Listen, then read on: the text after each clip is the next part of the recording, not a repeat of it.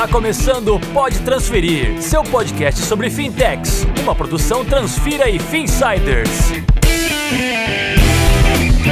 Fala pessoal, estamos no ar com mais um episódio da segunda temporada do Pode Transferir, seu podcast para ficar por dentro do ecossistema de meios de pagamento. Se você ainda não me conhece, eu sou Fernando Nunes, cofundador e diretor comercial da Transfira. A Transfira é uma fintech de gestão e automação de pagamentos e recebimentos, que ajuda empresas a simplificarem suas rotinas financeiras. Se você quiser saber mais sobre a gente e como a gente ajuda nossos clientes, acesse transfira.com. Quem está aqui comigo é o Danilo Martins, do Finsiders. E aí, Danilo, tudo bem? Fala, Fernando, tudo bem? E você? Muito bom aí participar de mais um episódio do Pode Transferir. Para quem não conhece aí o Finsiders, né, é o principal portal especializado em fintechs, cobre aí de maneira profunda esse setor. Basta entrar lá finsiders.com.br. Boa, Danilo. Hoje a gente vai falar sobre o Invisible Banking, um conceito novo no mercado financeiro, mas que já está dando o que falar. Continua com a gente para entender tudo sobre esse tema. nos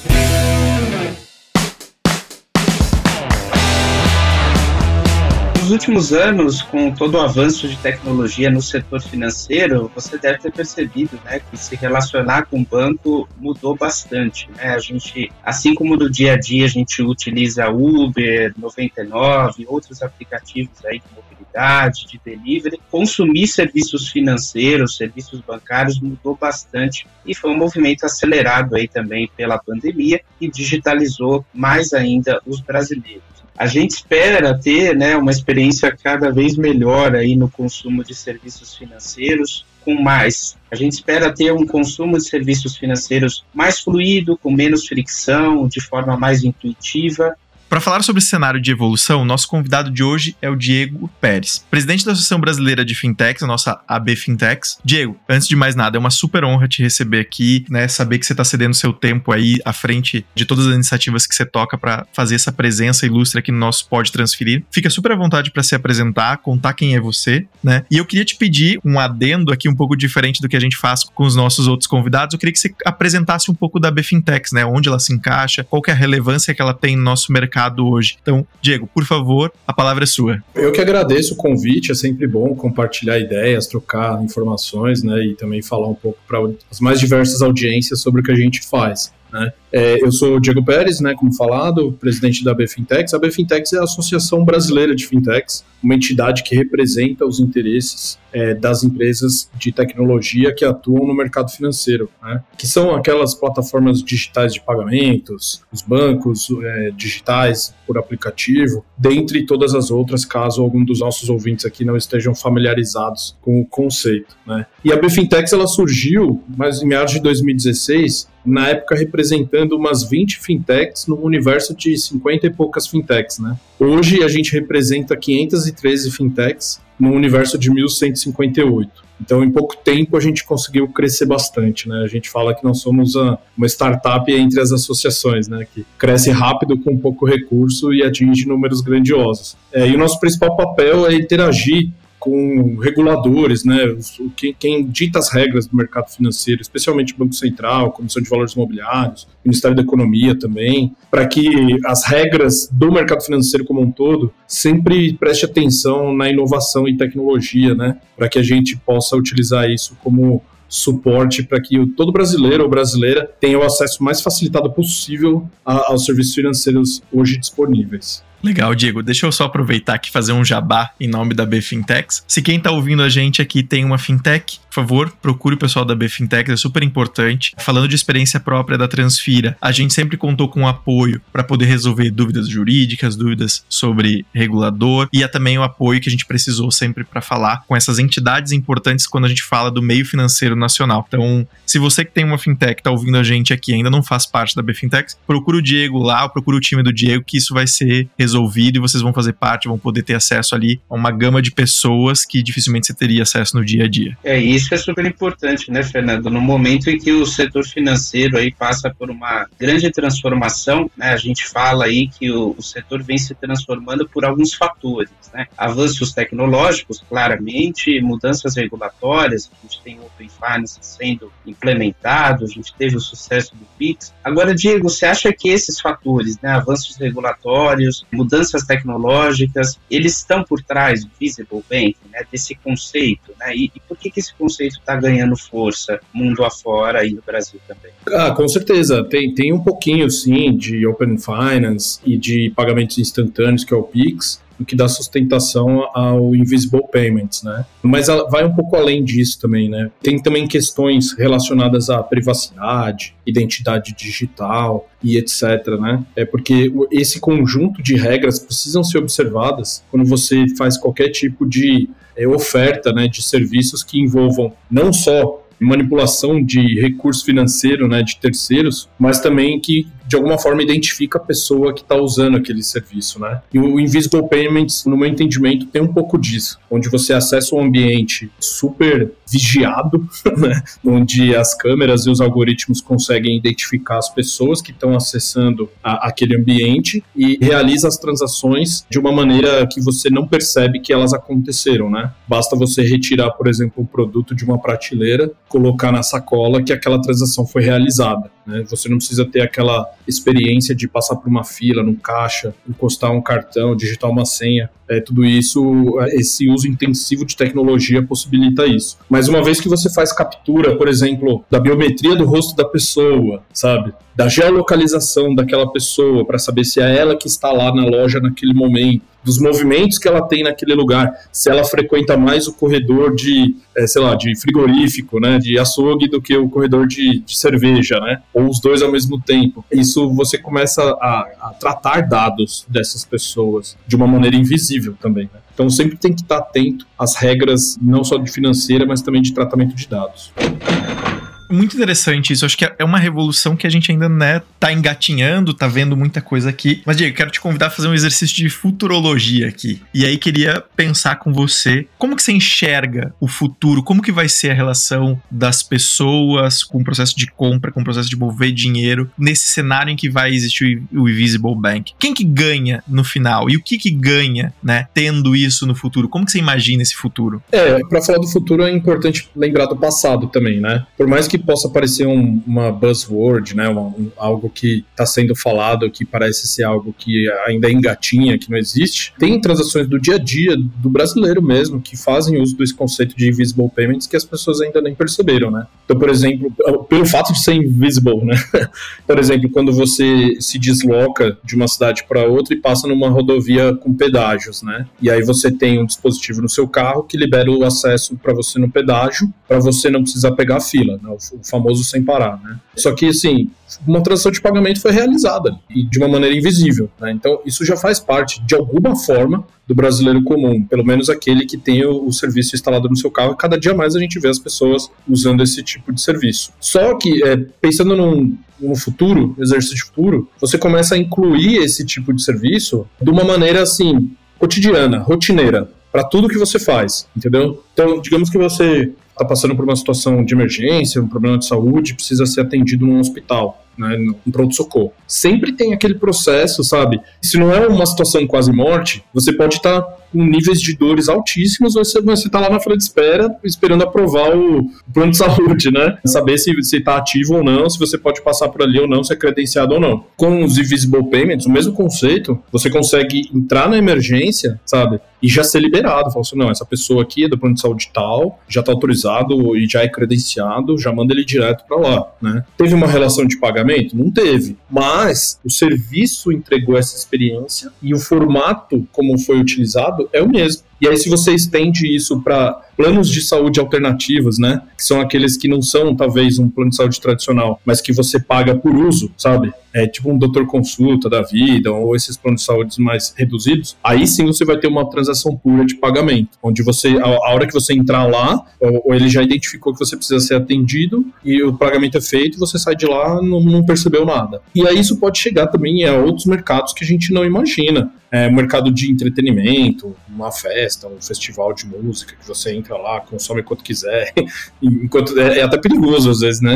Porque você não tem o, aquela barreira, né? De, ó, você está consumindo muito aí, né, cara? Vamos, vamos parar um pouco, né? Mas eu acho que isso vai se tornar parte do dia a dia. Seja por leitura facial, seja por dispositivos wearables, né? O seu relógio que você usa, o celular que está com você, que vai autorizar essas transações para que elas se tornem invisíveis. Você falando do plano de saúde, me ocorre que o seguro, né? Hoje você tem um seguro que você tem que contratar por um período longo, mas, cara, daqui a um pouco você pode contratar seguro. Né? A gente já, já vem falando, principalmente na, na estreia do Open Finance, né? De seguro sob demanda, mas pensando no Invisible Bank, você tem um universo que se expande para outras possibilidades que a gente ainda não está discutindo, a gente ainda não parou para de fato olhar e, e todas essas possibilidades que a gente tem, né? É que isso tudo é muito parecido com a situação que a gente tem no Open Finance, né? Não é um produto, é uma caixa de ferramenta para que se criem novos produtos que a gente ainda não viu, né? Exatamente. É um, um microseguro, né? Também tem o seguro sob demanda que você é, contrata ele para uma situação específica, né? Como o Open Finance está tratando o produto seguro também, porque tem o Open Insurance, né? Só que eles têm uma interconectividade, né, entre o serviço bancário com o serviço securitário. Tanto que na construção do que é o Open Finance, é, o regulador do mercado de seguros também está participando. E aí, é, isso foi muito bem colocado, porque assim, você pode fazer um, um, uma analogia com o que era a internet no passado a internet já existe desde os anos 50, 60, mas assim, de uma forma muito rústica, né? Onde só as pessoas que tinham acesso aos supercomputadores dentro das universidades tinham acesso, né? Com a, a, criação do World Wide Web, né, que é o, o, protocolo HTTP, você criou uma interface onde você facilitou o, o, a percepção da internet na sua vida, né? Porque antes eu imaginava que devia ser uma tela preta, verde, piscando, que você tinha que escrever vários códigos, tipo um DOS da vida, assim, sabe? Para acessar um, um, outro servidor que você não visualiza nada, só a não ser números, né? A não ser informação rústica. Né? E a partir do momento que você cria uma plataforma para que essas aplicações passem a existir, você facilita a inovação. Né? Você permite que os inovadores botem para fora suas ideias e desenvolvam novos produtos. O Open Finance tem um pouco disso, dessa essência, assim, sabe? Cria-se uma plataforma para que os, os, inovadores, especialmente aqueles que querem ofertar serviços financeiros, possam criar suas aplicações. É, e pensar que alguns anos atrás a gente tinha cenário completamente diferente, né? E agora a gente tem muito mais tecnologia, mais competição e ao longo do tempo vamos ter ainda mais concorrência no mercado, né? Agora a gente fala muito, né, dos benefícios para o consumidor, né, de ter uma oferta mais digital, de ter uma oferta mais fluida, né, uma experiência melhor na jornada de consumo, né, de serviços financeiros, mas e para as empresas, né, para as empresas financeiras e não financeiras, o que, que elas ganham ao, ao embutir serviços financeiros de forma mais invisível? Bom, na minha visão, assim, a gente vive uma sociedade digital, né? Onde o consumidor passa a ser um usuário, né? Tipo, do, do serviço, da plataforma, né? E dependendo do modelo de negócio, que é o que vem mais ganhando força, você precisa manter esse usuário no seu serviço pelo maior tempo possível para você se tornar relevante e rentável. Né? E isso faz com que você tenha que muitas vezes abrir mão da lucratividade para poder acumular um número relevante de usuários para depois você incluir serviços adicionais onde ele está disposto a pagar e você se tornar uma empresa rentável, né? Porque a gente também vive no mundo capitalista, se você não é rentável, você não tem como se sustentar. Esse tipo de tecnologia ou tipo de serviço, ele tem um pouco de experiência para o usuário, né? Você entrega valor para o usuário. Ele se sente privilegiado ou ele se sente em um ambiente inovador e ele vai querer usar isso mais vezes. Agora, assim, pouco tempo atrás a gente ainda não tinha o cartão por aproximação. Hoje já é bastante, né? Já está bem difundido. Mas até então, assim, eram poucos os provedores de cartão de, de, por aproximação. E aí isso é uma forma de encantar o usuário. Falar assim, nossa, eu consegui pagar sem precisar digitar senha. Nossa, não precisei nem tirar a carteira do bolso e paguei com o celular, né? Isso, isso são formas de você atrair e reter o usuário. Então, para benefício das empresas, eu enxergo isso. Quanto mais experiência positiva você entregar para o seu cliente final, mais tempo ele vai consumir o seu serviço. E quanto mais tempo ele consome o seu serviço, maior a lucratividade lá na frente. Diego, sim, acho que um ponto importante, né? Eu, como uma pessoa que vem do universo de tecnologia, com, com a Transfira, a gente acredita muito na comunicação das coisas, né? Por isso a gente fala muito sobre a internet das coisas, o IoT, né? A gente até tem alguns cenários onde a gente comenta sobre a conta bancária das coisas, né? A conta que, quando recebe um dinheiro, libera, né? Por, por esse evento, libera alguma outra ação. Então, a gente tá vendo que essa conexão ela tá começando a acontecer, como você comentou agora, esse exemplo do cartão é sensacional, né? O brasileiro, ele é extremamente acostumado com cartão de crédito, a gente já estava acostumado com cartão com chip, agora a gente está acostumado com cartão de aproximação. A gente já vê um movimento das pessoas utilizando o celular para pagamento, né? Só encosta, paga e já foi. Existe aí um período de adoção para isso, né? Obviamente, porque a gente precisa falar sobre segurança, a gente precisa falar sobre fraudes aqui no Brasil, no brasileiro, né? A gente tem um cenário onde quem quer fazer fraude aqui é, é genial, né? Tá sempre à frente do, do regulador encontrando os formatos. Queria saber se você tem essa mesma visão sobre o que a gente tá que eu tô falando aqui e eu queria entender se você tem algum ponto hoje que você traria que é o ponto que a gente precisa, né? Algum ponto falho, alguma questão que a gente precisa tirar da frente para destravar essa fluidez para que esses serviços bancários, esse serviço do Invisible Bank seja adotado de forma mais massiva, né? Como é que a gente, até aproveitando o exemplo que você deu, como é que a gente aproveita, né, a evolução que a gente está tendo hoje das tecnologias para que o plano de saúde seja nesse formato que você falou, que você tenha segurança que você vai chegar no hospital, você sabe que está tudo liberado e você vai ser atendido de forma mais rápida e mais ágil porque isso já foi resolvido. Como é que você está enxergando tudo isso? Como é que você olha para isso tudo que eu acabei de comentar também, por favor? Bom, antes da gente entrar no detalhe do modelo de negócio em si, ou até mesmo de questões regulatórias barra legislativa, a gente tem que falar um pouco sobre a possibilidade dessa tecnologia ser implantada em larga escala. Porque, assim, para os pagamentos invisíveis serem uma realidade, ele tem que estar disponível para um número relevante de pessoas numa região abrangente. E não lá, só, de, só no Itaim, no, no quadrilátero de ouro lá, sabe? Não, tem que estar no, disponível no Brasil todo, né? E isso vai exigir um investimento em infraestrutura né? Especialmente com os novos padrões de conectividade 5G, né? É que isso sim vai permitir que os dispositivos sejam conectados, né? Não que não dá para fazer com o 4G, sabe? Já, na agricultura, por exemplo, já existem sensores conectados que melhoram a precificação da soja naquele setor ali, sabe? Enfim, só que ainda são dados básicos, né? São dados que transitam que não consomem muita banda, né? A partir do momento que você começa a massificar esses dados, você precisa ter essa conectividade disponível, né, essa infraestrutura de telecomunicações que suporte o trânsito desses dados. Né? Então a gente precisa passar, talvez, uma, é, um investimento pesado, governamental, eu diria até, né, para privilegiar regiões desprivilegiadas, né? Se você não tiver acesso a esse tipo de tecnologia numa região que, que as pessoas ainda estão começando a acessar os serviços, o serviço nunca vai se desenvolver, né? Então também tem que ter um, um equilíbrio de sustentabilidade financeira da infraestrutura. Mas aí, superada essa questão,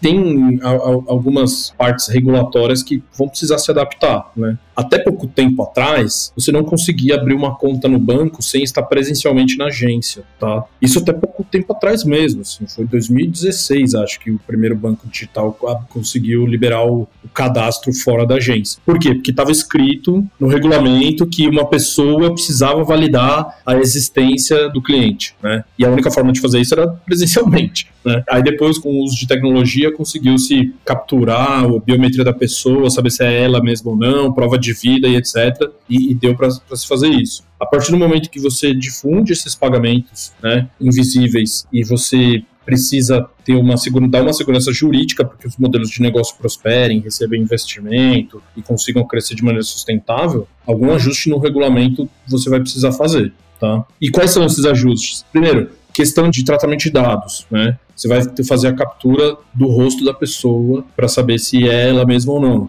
Né? Então, talvez o regulamento ainda não esteja preparado para esse tipo de autenticação, sabe? Segundo, você vai precisar fazer também mudanças na, na questão de combate à fraude, né? Dos falsos positivos. Pode ter uma pessoa que é muito parecida comigo que um algoritmo vai achar que sou eu, né? Um irmão gêmeo, talvez, sabe? Como é que você trata essas situações, né? E também a automatização de processos que pode gerar a necessidade de ajustes regulatórios para eliminar partes intermediárias. Então, sempre que tem uma validação de uma transação que precisa ser feita por um data center específico, uma liquidação centralizada no Banco Central, sabe? Esse fluxo de pagamentos agora vai intensificar, né? Então, se você ainda tem muitos intermediários no meio do caminho, isso pode dificultar o crescimento todo esse movimento de inovação e tecnologia está sendo para eliminar intermediários, né? Fazer com que as pessoas tenham acesso cada vez mais rápido ao dinheiro dela e, e, poder fazer essa movimentação de forma mais fluida, né? É, isso com certeza, porque assim, o mercado financeiro, ele existe há, há centenas de anos, né? Desde a época, sei lá, dos mercadores de Veneza lá já existiam os financistas, né? Que financiavam as embarcações. Então, muita coisa foi melhorando, evoluindo, né? Mas assim, o, o o inovador ele avança passos largos, né? Enquanto o regulador ele tenta não se distanciar muito. Né? É, e no passado você precisava dos intermediários, né, para questão de confiança e segurança do sistema. Né? O, o regulador ele dava uma chancela para uma pessoa, uma entidade, para falar assim, ó, daqui para frente você vai ser um validador intermediário de operações financeiras. Com a tecnologia, esse validador, esse intermediário se fez dispensável em muitos casos. Antigamente você precisava ter um carimbo, né? agora não precisa mais de carimbo. Depois do carimbo foi para um selo com 3D, sabe? Agora você não precisa mais de selo com 3D. Hoje você pega um hash que está registrado numa blockchain blockchain, validou aquela transação e o centralizador daquela transação, todo mundo consegue acessar e visualizar. Enfim, esse tipo de desintermediação é um processo de modernização do, das transações financeiras, do mercado financeiro como um todo. E isso não vai acontecer do dia para a noite, infelizmente. É, você falou de intermediários, né, e de, das figuras aí, a gente com o Open Finance, a gente tem aí a criação do iniciador de transações de pagamento, né, que algumas empresas já, já foram autorizadas, outras estão, é, já pediram licença, né, para o Banco Central. Qual que é a relação disso com o Invisible Bank? É uma provocação interessante, tá? Porque o iniciador de transação de pagamento, ele vai ser uma entidade regulada, ele é um novo intermediário, porque ele não existia até então, tá? Mas ele é um intermediário que pode aglutinar atividade de 5, 6 intermediários, sabe? E ele também deixa a transação mais fluida, porque ele transaciona em nome do cliente, com a autorização do cliente, porém com meio, por meio de tecnologia. Né? Então, o iniciador de transação de pagamento, só para as pessoas talvez não conheçam, ele já é, né, já está previsto no regulamento, como uma entidade que pode transacionar em nome do cliente, tá?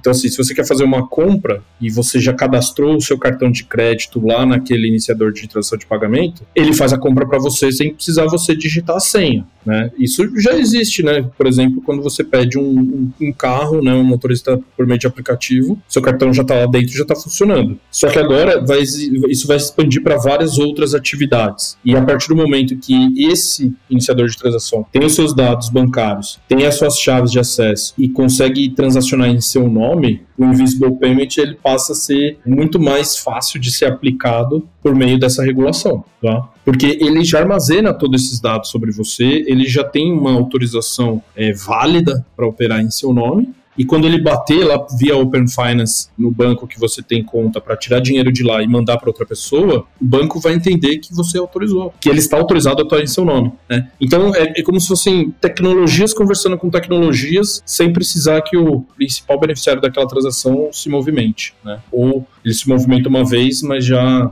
deixando pré-formatado até onde ele pode ir. Bem interessante isso, cara. E o Invisible Bank, acho que um ponto importante, né? Uh, a gente já ouviu comentários pra gente não tá falando de um banco invisível onde teu dinheiro vai ficar invisível, você vai colocar num buraco negro, o dinheiro vai subir. A gente tá falando sobre no movimento do dia a dia, você tem todas as pontas, você tem tudo acontecendo, mas você tá usando lá um iFood da vida, você faz uma compra e você nem viu que você pagou, mas você fez o pagamento, né? Você tá usando o, o, sem parar, você passou no pedágio, você fez o pagamento, você nem viu, mas cara, tá lá, né? Existe uma entidade que tá com o dinheiro, existe uma entidade tecnológica que tá permitindo que você passe, né? O Invisible Bank não se trata sobre um lugar invisível onde é um buraco negro, né? E, e tudo cai. Eu queria te perguntar, Diego, como é que você vê os desafios para implementação disso, né? Não só, não precisamos entrar em techniques aqui, mas onde você vê que são os gargalos para que as empresas empresas, né? E aí falando bem do cenário da, da que é um B2B, né? Quais são os desafios para que as empresas implementem isso, né? E que isso funcione de, de forma suave? Eu entendo que o principal desafio é a adoção, né? O cliente precisa querer usar, né? E não desconfiar do uso. Então a experiência precisa ser muito positiva. Eu digo isso porque às vezes quando as coisas são simples demais, as pessoas não querem usar. assim, sabe? Eu sou sócio fundador de uma fintech também, né? E a gente oferece uma plataforma de investimento em startups, né? E a gente estava mapeando assim, ó, com cinco cliques o usuário conseguiu investir, né? Fazer a reserva e investir por meio da nossa plataforma. Ah, vamos tentar reduzir os cliques? A gente tentou reduzir para três. Os usuários reclamavam. Ele falou assim: não, mas eu não, não sinto seguro. Eu acho que eu tinha que ter uma tela de confirmação que o pagamento foi feito, sabe? eu preciso visualizar que aquilo aconteceu, senão eu tenho medo de ter passado lá 20 vezes e, ter feito 20 pagamentos, quando eu queria um só, né? Esse é o desafio cultural, quebra de barreiras, entendeu? E melhoria da experiência do usuário. Ele precisa estar confortável de que está funcionando e que está dando certo. Aí como que ele vai ter essa percepção? Vai depender muito da experiência que o empreendedor, né, o inovador vai entregar para ele. Então ele vai ter que substituir a forma dele visualizar a confirmação daquela transação, mesmo que seja invisível, né? Seja ele recebe um SMS, um WhatsApp, uma mensagem daqui dois dias falando, ó, oh, você fez esses pagamentos aqui, fique atento, tal. Não sei, alguma forma de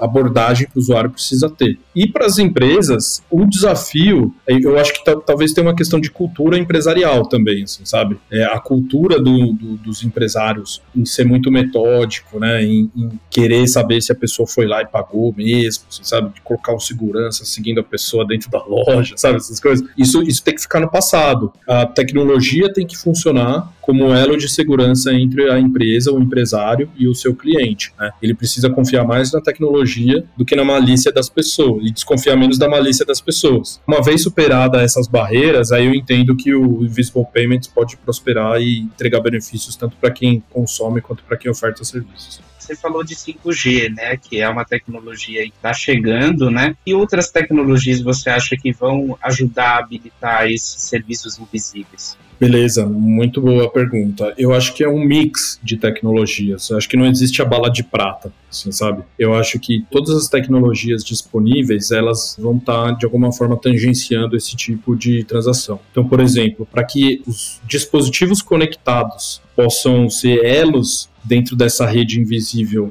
de confiança e de segurança, todos os dados que eles geram precisam estar armazenados em algum lugar cuja uh, o registro seja fidedigno. Então, assim, eu entendo que o blockchain é dispensável para o bom funcionamento disso, né? Só que o blockchain, ao mesmo tempo, dependendo da plataforma que você usar, ele não tem o mesmo poder de escala né, e velocidade que as transações vão exigir daqui para frente. Então, talvez você tenha que criar ferramentas auxiliares, né? Seja por meio de inteligência artificial, sabe? Para fazer um fracionamento dos dados a serem registrados, um algoritmo que consiga enxergar isso e dar a escala para o blockchain funcionar propriamente, né? E aí esse tipo de junção de duas tecnologias distintas vai ser indispensável, né? Mas se eu ficar falando aqui, eu vou falar de outras 25 tecnologias, entendeu?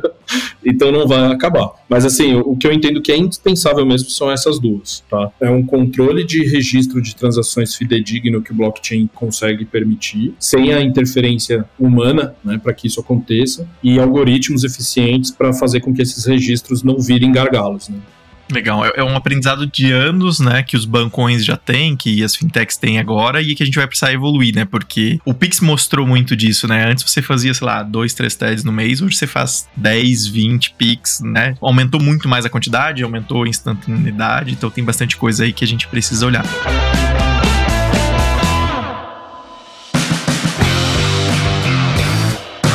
Diego, de tudo isso que a gente falou, né? A gente tá caminhando aqui pro nosso final, enfim, tem algum ponto que a gente deveria ter discutido e a gente não falou ainda? Que você queria adicionar ao tudo que a gente discutiu até agora? É, eu só queria adicionar um ponto, né? Que essas novas tecnologias, esses novos formatos, eles não surgem à toa. Eles vêm por causa da demanda. E a demanda, ela tá muito atrelada ao novo perfil geracional. Sem querer ficar repetindo o óbvio, né? Os millennials, geração Z e etc, né? É que são pessoas que têm interesse em transações rápidas, altamente disponíveis, eficientes, sabe? Valorizam muito a experiência, né? Valorizam menos a propriedade e mais a posse, né? Que tem uma diferença entre posse e propriedade. Propriedade é assim, não, isso aqui é meu, eu gastei meu dinheiro para comprar. Fala assim, não, eu estou usando isso aqui, mas eu amanhã eu vou devolver. Isso é a diferença entre posse e propriedade. Com base nesses perfis que, cara, daqui para frente, a, a, maioria da população econômica, economicamente ativa serão Gen Z e Millennials, né?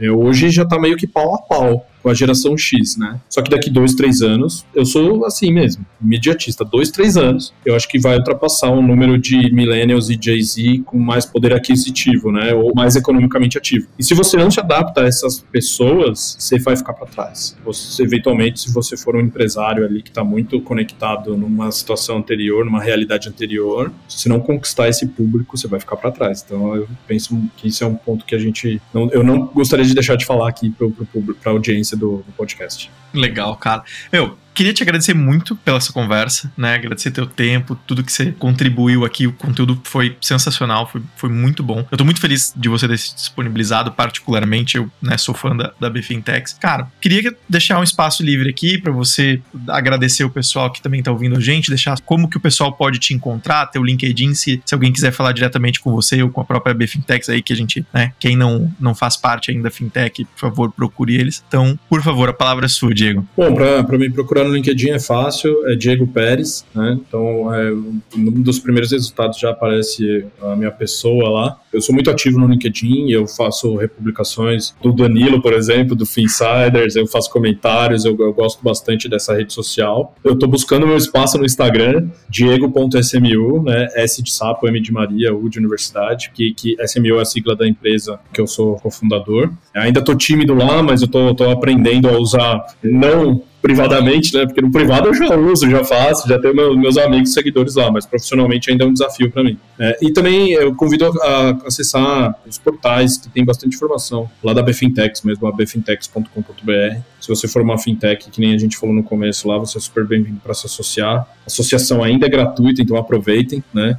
Daqui a pouco a gente vai começar a cobrar, então é hora de se associar agora. E é isso, cara. Agradeço mais uma vez pela oportunidade para conversar aqui com vocês e com a sua audiência. Então corra para se associar aí, quem está ouvindo aí, quem tem sua fintech, corra para se associar, porque depois vai ser cobrado, aí vai ficar mais complicado, né? Brincadeiras à parte, Diego, obrigado aí pela ter participado com a gente. A gente entrevistou agora Diego Pérez, presidente da Associação Brasileira de Fintechs, tema muito bacana sobre Invisible Banking. E se você chegou até o final, reveja, ouça novamente o, o episódio. E é isso. É contigo, Fernando. Boa, então por hoje é isso, pessoal. Quem quiser trocar uma ideia sobre o podcast, sobre a Transfira, sobre Finside, é só procurar a gente nas redes sociais. Pode me procurar diretamente, pode procurar o Danilo também, enviar uma mensagem. E até a próxima.